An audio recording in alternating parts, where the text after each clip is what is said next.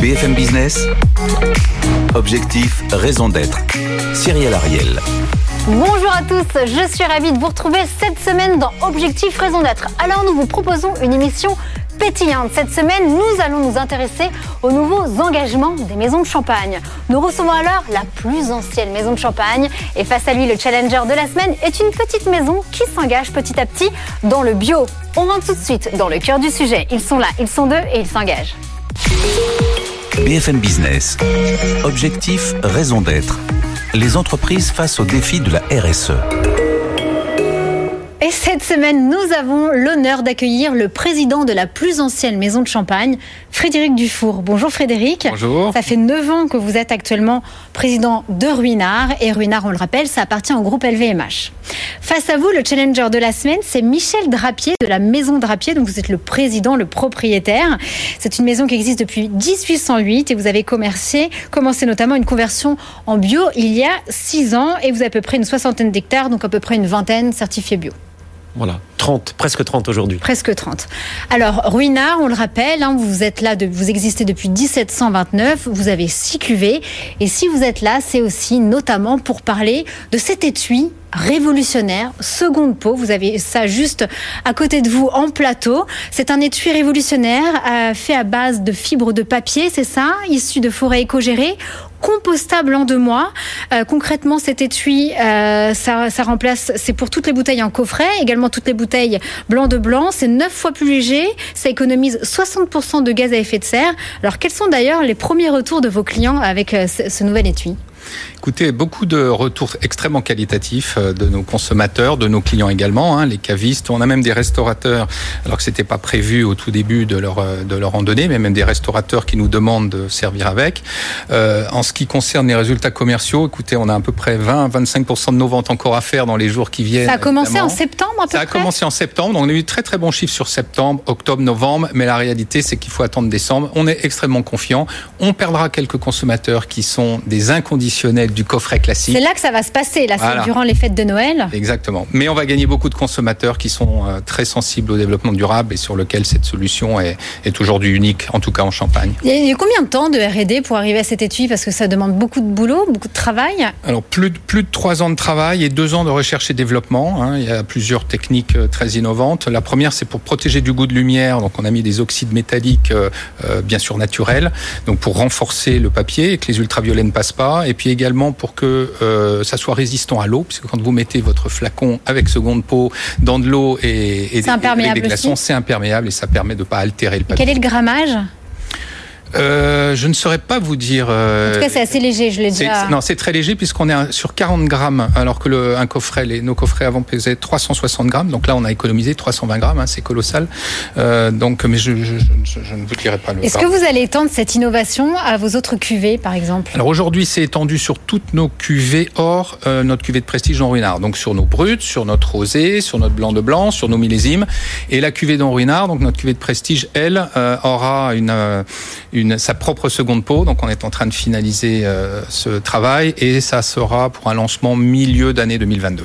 Est-ce que ça vous inspire chez Maison Drapier justement euh, de voir cette innovation chez Ruinard Est-ce que vous dites que vous aussi ça peut vous donner des, des idées? Ah oui, bien sûr, on va s'orienter euh, sur ce genre d'emballage. On le fait déjà avec des, des cartons recyclés, euh, des encres végétales, tout ce qu'on peut faire, on le fait. Mais là, c'est une, vous avez une longueur d'avance. Vous, alors en termes là de réduction, en tout cas, euh, vous, vous êtes carbone neutre, c'est ça Chez, Vous êtes quand même euh, la, la, seule, c'est ça, carbone maison, carbone neutre depuis janvier 2016. Expliquez-nous comment vous vous compensez.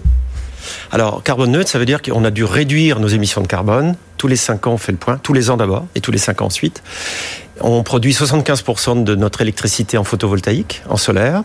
On a réduit plus de fuel pour le chauffage. On ventile avec de l'air frais de l'extérieur. Et le reste, effectivement, on doit compenser en... Comment on compense alors En éolien. Donc on a un contrat en Inde, puisqu'à l'époque c'était nord-sud, il fallait compenser sur les pays en voie de développement. Et aujourd'hui, nous produisons de l'électricité en éolien en Inde qui compense euh, nos émissions de carbone. Alors, chez Ruinard, ça se passe comment? Je sais que vous aussi, vous avez peut-être des futurs panneaux photovoltaïques Non, mais c'est, je dois dire, c'est très, très impressionnant le travail qui a été fait chez. Dans Vous inspirez mutuellement, c'est ça qui est intéressant. Exactement. nous, nous avons réduit, j'allais dire, que de 25% et de 43% si on le compare à la bouteille, puisqu'on a eu une croissance entre temps sur les dix dernières années. On vise d'être carbone neutre en 2025. Donc on travaille sur différents aspects. Hein. On a, Avant 2050, qui est quand même, on le, rappelle, c'est l'accord, on va dire obligatoire, mais vous, c'est 25 ans avant. Hum. Et, peut-être une illustration. Alors on a la chance d'avoir des crayères euh, protégées par les par l'UNESCO et les monuments historiques, hein, donc qui sont millénaires où il n'y a pas besoin de, de système de réfrigération. Tout est éclairé en LED. Tout est éclairé en LED. on a un contrat avec euh, l'EDF qui nous garantit une énergie verte. Bon, ceci dit, on a encore des consommations. On a un projet de panneaux, photovoltaïques qu'on est en train de terminer, mais là, on est loin des 75%. On vise 8%. On est en fait un site classé, et donc c'est très compliqué. Mais on devrait être, et là, on a l'accord des, bâtiments de France, le premier site classé avec euh, des, des panneaux photovoltaïques. Donc c'est quand même une grande avancée euh, de notre côté. C'est pas rien sur un site classé. Alors concernant les avancées au niveau des maisons de champagne, il y a également un nouveau virage, notamment donc en Champagne, qui est en train d'émerger, c'est celui de la viticulture bio. Euh, ça commence sérieusement à avoir le vent en poupe. Il y a Louis Roderer qui a converti à peu près une centaine d'hectares. Euh, récemment, c'est le groupe Vancren Pommery qui a communiqué et s'est engagé dans le bio en, convertissant pareil une centaine d'hectares sur trois ans. Chez Drapier également. Est-ce que vous vous y songez ou pas du tout? Parce qu'on sait que vous avez également un autre label, HVE, etc. Alors nous, nous sommes engagés dans la viticulture durable. Hein, donc c'est une des deux certifications euh, euh, prônées par le CIVC, qui est notre comité interprofessionnel. Aujourd'hui, pour vous donner les chiffres, il y a 20% à peu près de la Champagne, euh, enfin c'est les derniers chiffres disponibles, qui sont certifiés. Il y en a à peu près 17 ou 18 qui sont viticulture durable et je crois un petit peu moins de 3% en bio. Donc on voit qu'il y, y, a les deux, les, deux chemins sont possibles. Hein, D'ailleurs, c'est la même direction. Mais nous, nous sommes définitivement engagés dans la viticulture durable. C'est une centaine d'exigences dans différents c'est traitement des déchets, c'est avoir des, parties consacrées D pour la, pour la biodiversité. Vous, vous avez arrêté également les herbicides cette année, c'est ça, chez, exactement, Exactement, on est en désherbage mécanique aujourd'hui. Euh, ça, touche aussi la réduction des gaz à effet de serre et puis bien sûr le traitement de la vigne. Et puis euh, les déchets valorisés à pratiquement 100%. Quasiment. On est à 99,8, on n'arrive pas encore à atteindre le 100%, mais on y travaille. Euh, concernant la bio, quels sont les impacts justement? Est-ce que au niveau des rendements, chaque année ça fluctue, ça vous demande plus de travail, vous avez des pertes oui, produire en bio, c'est Concrètement, c'est important de le dire à nos téléspectateurs et auditeurs, parce que bio, tout le monde n'y va pas. Mm. Euh, mais il y a des contraintes et vous, c'est quoi les impacts? Qu'est-ce que vous voyez? Parce que vous, tout n'est pas encore bio chez vous, donc qu'est-ce que vous pouvez nous dire aujourd'hui? Alors, il y a moins d'engrais, bien sûr, donc on pousse moins la vigne à produire. Euh, les parasites sont plus libres d'attaquer les récoltes. Donc on a entre 20 et parfois 30% de baisse de production. Cette année, ça... Cette année, ça a donné quoi en fait? Alors, cette année, c'était l'une des années les plus chaudes, en fait. C'était bon cette année, puisqu'on a eu un, très beau climat sec. On a eu un hiver assez pluvieux, des réserves dans le sol, beaucoup de soleil, donc c'était parfait. Mais l'an passé, on a perdu 20 à 30% On compte environ 30, 20% 25% de pertes sur 10 à 20 ans euh, de production. Donc on fait un raisin meilleur, euh, avec plus de fraîcheur, plus d'acidité, plus de goût, mais on en produit moins. Est-ce que, est, ce que de manière plus globale, qu'est-ce que vous avez dire aux viticulteurs? Vous, aimeriez les encourager de dire oui, lancez-vous au moins une partie de, ou pas du tout C'est quoi votre premier retour, vos premiers retours? Alors, le consommateur le demande, bien sûr, mais les vignerons champenois euh, s'orientent dans cette voie. Ça va prendre du temps parce qu'on a un climat un petit peu difficile. On est au nord, euh, on a l'influence océanique. Et on va dans cette direction, c'est absolument certain. Ça prendra du temps, on produira moins. Et en Champagne, on a aussi des réserves dans nos caves qui nous permettent de pallier à des mauvaises récoltes. Alors, dans les, parmi les engagements chez Ruinard, il y a également aussi, vous avez, en termes de logistique, en termes de transport, vous avez fait le pari d'un engagement zéro avion. Comment faites-vous? Quel est votre secret? Parce que vous appartenez à un énorme groupe, le groupe LVMH, et toutes les maisons n'y vont pas parce que c'est compliqué. Alors, comment vous faites pour avoir 85% de livraison par voie maritime et 15% par voie terrestre? Écoutez, bon, tout d'abord, on a quand même une, euh, une, proportion de nos ventes sur l'Europe, hein, donc où, la question question ne se pose pas qui est importante, à peu près trois quarts. Donc on a euh, environ Là, c'est la voie 25%. Là, c'est la voie terrestre. Euh, et là, on a un autre enjeu, c'est le dernier kilomètre. On y reviendra peut-être. Mais sur les 25% restants, effectivement, euh, on a on a arrêté depuis six ans aujourd'hui hein, la- l'avion. Alors ça veut dire qu'on doit avoir des politiques de stockage d'abord hein, sur place qui sont un petit peu plus importantes peut-être que si on ne le faisait pas, parce qu'on peut pas être en flux tendu absolu. Et puis après, il faut être prêt à perdre des ventes. hein. Donc on a cette année euh, euh, la fluctuation des ventes est absolument imprévisible. Et avec le Covid, elle l'a été encore plus. Donc euh, j'ai deux exemples cette année, hein, aussi bien Hong Kong que l'Afrique du Sud, où le rebond a été beaucoup plus rapide et euh, nous perdons des ventes et, et- et nous tenons notre engagement. Il n'est pas question de de- d'y revenir. Mais c'est des engagements assez forts quand même, parce que pas comment vous faites pour vos ventes aux États-Unis? Donc là, c'est la voie maritime, mais pareil à l'autre bout du monde, au Japon. Toujours pareil, avec un système de stock stockage, hein, suffisant. et puis, eh ben, eh bien, parfois, on, on- on accepte de. Cette de année, il y a eu hein. un impact. Donc cette année, deux exemples, hein, un à Hong Kong, un en Afrique du Sud, où on a été obligé, on a été en rupture pendant trois semaines et euh, on, l'a accepté définitivement. euh. Mais je dirais le- le- l'enjeu aujourd'hui pour moi, alors l'avion, comme ça fait déjà six ans, c'est plus une question. hein, euh, l'enjeu pour moi, c'est le c'est le dernier kilomètre qui lui est un véritable challenge. hein. On sait tous que les les centres-villes, on pourra plus circuler en diesel dans la plupart des grandes villes, si ce n'est toutes les grandes villes, en tout cas européennes. Et là, il y a un vrai un, un vrai challenge. Donc nous, on travaille avec- depuis six ans là aussi avec le groupe Labattu, qui pour nous est le groupe le plus avancé dans la dans une euh, une livraison propre hein, en électrique et en biogaz. Et nous travaillons. Alors on a à peu près 60% de nos ventes cette année euh, qui seront délivrées en propre. Et puis on travaille sur les autres pays. Les maisons de rapier, alors vous, vous faites comment pour réduire votre empreinte carbone? Il y a le transport routier, ferroviaire, et vous parliez également de transport en bateau à voile d'ici 2022. Expliquez-nous. Oui, alors c'est euh, la société TOTE, euh, qui veut dire Transocéanique Wind Transport, qui va traverser euh, l'océan Atlantique pour livrer à New York. Et on a été euh, un des premiers partenaires d'un bateau qui est en Frédéric construction. Dufour, écoutez, tendez Ouais. bien l'oreille. Vous pourrez être vous aussi C'est un de nos 2022. projets. Je suis ravi de voir ça que ça l'aborde. fonctionne. Et je crois qu'il y aura de la place sur le bateau. Et on est tout à fait ravis d'avoir quelques bouteilles de, de ruinard aussi sur le bateau. Donc ça va commencer en 2022. Alors, il- ça? le bateau est en construction et il va être entièrement euh, à voile. C'est-à-dire que là, il n'y a pas de, de fuel et, tout va être entièrement euh, en éolien, si je puis dire. Euh, donc, on s'est engagé à être le client de cette société pour qu'il puisse monter son, son business plan. Donc euh, vous, avez- vous avez participé au financement de ce bateau ou Alors non, on n'a pas pu parce qu'on est trop trop petit pour investir, c'est trop trop important, mais on s'est engagé euh, à être le client. Donc on, on mettra de l'argent sur la table dès que nos premières bouteilles vont traverser l'Atlantique. Tendez bien l'oreille, Frédéric Dufour, LVMH, ça pourrait être une, une- une belle innovation. Pour terminer cette, cette première partie, j'aimerais véritablement qu'on aborde une question qui nous, qui nous tient à cœur. C'est la semaine également du climat, des 5 ans des accords de Paris. Qu'en est-il de l'impact du réchauffement climatique sur vos vignes, Frédéric Dufour? Bah, il est, il est. euh, J'imagine qu'on a le, même- le même impact. hein. Euh, Il est très important. hein. Je vais vous donner deux chiffres. Euh, un degré, un peu plus d'un degré sur les 30 dernières années, température moyenne sur le sur notre vignoble. Et puis le deuxième chiffre, c'est qu'on en est à la sixième vendange Précoce, au mois d'août euh, depuis 2003. Alors Précoce précoce, c'est-à-dire démarré en août, alors que avant 2003, on n'en a eu qu'une depuis le début de la Champagne. Donc c'est une accélération incroyable. Et euh, troisième élément sur cette année, c'est la date la plus précoce au mois d'août, puisque nous avons commencé à vendanger en Champagne le 17 août.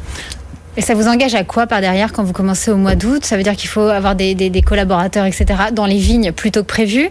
Et ensuite, en termes de stockage, etc., ou de Oui, transformation? c'est une, c'est une, or- une organisation massive. Hein. Il est certain que les vacances euh, du mois d'août euh, traditionnelles françaises ont un peu moins lieu d'être dans Champagne. Et bon, aujourd'hui, on a une certaine agilité puisqu'on commence à avoir l'habitude. Euh, encore une fois, c'est la sixième, hein. donc on sait qu'on se prépare toujours à avoir des vendanges qui sont précoces. Et puis après, les gens restent extrêmement flexibles. Et là, je tiens à les Et remercier. le goût change? Alors le goût aujourd'hui ne change pas. hein. C'est tout le, le savoir-faire de nos chefs de cave. Hein. Frédéric Panayotis. Frédéric Panayotis, qui est un, un grand un grand chef de cave. Euh, et dans le passé, on avait deux grandes composantes qui étaient l'acidité et le taux de sucre hein, contenu dans les raisins. Et aujourd'hui, on a une troisième composante qui est absolument primordiale, qui est la maturité physiologique, hein, une sorte de maturité aromatique, et qui là euh, s'introduit. Et c'est cet équilibre que le chef de cave en permanence doit gérer. Eh bien, c'est la fin de cette première partie. On passe tout de suite au débriefeur de la semaine. BFM Business. Objectif raison d'être. Le débrief. Bonjour, vous êtes à distance. Euh, Pascal Doquet, bonjour. Vous êtes le président de l'Association des champagnes biologiques. Vous avez assisté à cette première partie. Alors tout d'abord, j'aimerais vous demander que pensez-vous des engagements de, de ces deux maisons? Qu'en est-il surtout de manière globale en Champagne dans la conversion au bio? Je crois que ça s'accélère. Et surtout, comment anticiper, c'était notre dernière question euh, de ce débat, les impacts du dérèglement climatique selon vous et quelles sont les meilleures méthodes pour nos viticulteurs? ça fait beaucoup de questions. Euh, sur le dérèglement climatique, euh, on a déjà euh, du travail à faire aussi sur nos cépages, et c'est ce qui est engagé aussi dans les interprofessions un petit peu partout, avoir des cépages qui soient plus adaptés au, au changement climatique, mais au, aussi aux, impératifs sanitaires, c'est-à-dire avoir des cépages qui soient plus résistants. Ça, ça aura aussi un impact parce qu'on va pouvoir baisser le, nombre de traitements et peut-être emmener plus de gens vers la bio. Euh, la bio, c'est d'abord le, travail sur le sol et, le fondement du, du, d'une AOC, c'est justement d'avoir un, rapport au sol très, intense. Et là, on attend encore euh, beaucoup de, d'efforts de la part des vignerons qui, sont, qui, attendent, qui sont encore dans une position d'attente. Les maisons sont bien engagées. On voit la maison de Rapier qui a fait une partie de travail vers la bio, mais on attend encore qu'il y ait plus de, vignerons qui, s'approprient les techniques sans herbicides le syndicat des vignerons a engagé euh, une, une, une, action pour limiter les herbicides avec l'horizon 2025 où il y a un arrêt total pour toutes les, les familles de, de, production. Donc là, qu'est-ce que vous en pensez? Par exemple, Ruina, c'est ce son engagement aussi. Oui, euh, dans les vignobles des grandes maisons, on a vu déjà le travail qui a, qui a été fait. Donc c'est un travail en, en, progrès qui doit, qui doit continuer absolument. Et quelles sont Sinon, les sur les conversions. Ouais, allez-y, allez-y, sur les conversions en bio. Il y, a, il y, a, une croissance, non Sur les conversions bio, là, on était sur des courbes à 25-30% de progression depuis une dizaine d'années. Notre association, avec le, le réseau FNAB, a, a fait des, des, des, formations sur des centaines de vignerons. Donc maintenant, les techniques, nos techniques sont de mieux en mieux connues. Certains se les, se les sont appropriés. Et euh, on a eu une, une, augmentation de 60% cette année. Alors là, il y a un effet conjoncturel. Euh, les, les, distances de sécurité riverains avec des produits en chimie de synthèse qui sont interdits près des maisons a encouragé beaucoup de vignerons à, à utiliser un programme bio pour tout leur, leur, leur programme.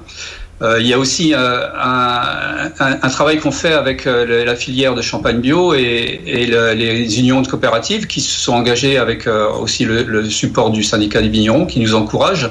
Donc là, on est en train de mettre un réseau au niveau de toute la Champagne en place de, transformation, de pressurage des raisins, de façon à ce que chaque vigneron qui veut s'engager en bio et s'il fait pas lui-même son raisin puisse avoir un, un débouché pour ses raisins, une valorisation qui va avec. Et en Champagne, comment actuellement nos viticulteurs font pour pallier au, dérèglement, au changement climatique? Bah, D'abord, ce qui est important, c'est encore une fois le rapport au sol, c'est de transformer nos sols en capteurs de carbone. Et là, il faut absolument gérer des enherbements, augmenter la, pratique des engrais verts, amener de la paille, tout ce qui peut amener justement la, la, la régénérescence de l'herbe en permanence qui va capter du carbone. Au contraire, les sols désherbés, eux, ils consomment du carbone. Donc ça, c'est important. On a aussi des, des gens qui reviennent avec des travaux, travaux de sol avec des tracteurs beaucoup plus légers, voire certains qui utilisent le cheval de trait. On voit du retour du cheval du trait dans les vignes, c'est très intéressant. Et puis, il y a aussi euh, le, le, le les cépages qui seront aussi plus adaptés, qui vont nous permettre de, de faire baisser. Et il y a aussi euh, un nouveau courant, c'est l'agroforesterie, où on remet euh, de la biodiversité, des haies et des, et des arbres qui vont permettre aussi d'atténuer les impacts du climat. Merci beaucoup Pascal Doquet. On passe tout de suite à l'impact de la semaine. BFM Business. Objectif, raison d'être. L'impact de la semaine. Et cette semaine, on fête un anniversaire. Ce n'est pas le mien. C'est un anniversaire qui a 5 ans. Est-ce que ça vous dit quelque chose? L'accord de Paris Ah, on n'a pas préparé cette émission, bien évidemment, c'est l'accord de Paris. Souvenez-vous, ce 12 décembre 2015. Ça a tapé avec Laurent Fabius, François Hollande, il y avait également Ban Ki-moon. C'était 195 pays qui se sont engagés à s'aligner pour éviter les 2 degrés d'ici la fin du siècle. Alors qu'en est-il 5 ans plus tard? Est-ce que nous sommes des bons élèves, nous, en France? Eh bien, pas vraiment. Selon justement le Climate Action Tracker, il se peut que nous atteignions près de 2,6 degrés d'ici 2100. Et pour respecter nos engagements, par exemple en France, avec nos émissions de dioxyde de carbone, le CO2, nous devons les baisser de 1,5 par an et on ne diminue que de 0,9%. Donc on a un sacré retard, notamment dans quatre secteurs, on peut le rappeler, notamment celui des transports. On le rappelle, 85% des émissions du pays sont des gaz à effet de serre et c'est notamment dû à nos véhicules, notamment de particuliers. Il y a également l'agriculture avec l'élevage euh, bovin qui pollue autant que 15 millions de voitures. Il y a également celui de l'industrie encore le BTP. On le rappelle, le BTP, ce sont encore en France 5 millions de passoires énergétiques thermiques et c'est également, souvenez-vous, ça fait partie du, plan de relance. Et il y a également dans ce plan de relance, il y a eu, je vous le rappelle, aucune conditionnalité écologique et sociale lorsque justement le gouvernement a donné ses aides publiques aux grandes entreprises et donc on a peur à ce retour du business as usual, notamment, mais néanmoins, il y a quand même des, signaux positifs. On le rappelle, Joe Biden a décidé de réaffirmer, de refaire rentrer les États-Unis dans l'accord de Paris d'ici janvier. Les États-Unis euh, veulent atteindre la neutralité carbone en 2050, comme l'Union européenne, 2060 pour la Chine. Et ce qui est sûr, c'est qu'il faut faire la paix avec la nature. Et ça, c'est Antonio Guterres, l'actuel secrétaire général des Nations Unies, qui vient de le dire. Qu'est-ce que vous en pensez, Frédéric Dufour? Moi, je crois qu'il y a une chose qui a changé fondamentalement en cinq ans, c'est que euh, je dirais on était un peu euh, en attente de ce que les États faisaient il y a cinq ans, et pour moi aujourd'hui toutes les entreprises ont entériné, en tout cas tout, toutes les entreprises. Elles bougent. Euh, voilà, bougent, et, et, et, de toute façon c'est le seul moyen. Il faut que les consommateurs et les individus nous bougions et les entreprises bougent. Et ça, c'est en marche. Alors certes avec euh, du retard, ça va jamais assez vite, mais c'est en marche. Donc pour moi, c'est c'est un, un, mouvement d'optimisme. Et, et, on le voit chaque semaine, notamment dans cette émission, en termes de réduction, d'empreinte carbone etc. Et vous, qu'est-ce que vous en pensez, Michel Drapier? Moi, je pense que les entreprises doivent bouger plus vite que les États. C'est ce qu'on a essayé de faire à notre petit niveau. Donc euh, soyons vertueux pour la planète et le champagne est plutôt euh, décarboné. Donc euh, boire du champagne, c'est bon, c'est bon pour la santé. C'est quand même de l'alcool, même si voilà, c'est une émission. Voilà, vous vendez votre votre produit, mais ça, ça reste tout de même de l'alcool. Donc avec bien évidemment modération, modération. Modération. Sûr, modération. Bon, hélas, c'est déjà la fin de cette émission. Je je remercie infiniment mes trois invités le président de la maison Ruinard, la plus ancienne Frédéric Dufour, Michel Drapier et Pascal Doquet. Et pour ma part, je vous donne rendez-vous la semaine prochaine, à la même heure, au même endroit, avec une autre thématique. Et d'ici là, prenez soin de vous. Bye bye. BFM Business. Objectif, raison d'être. Les entreprises face au défi de la RSE.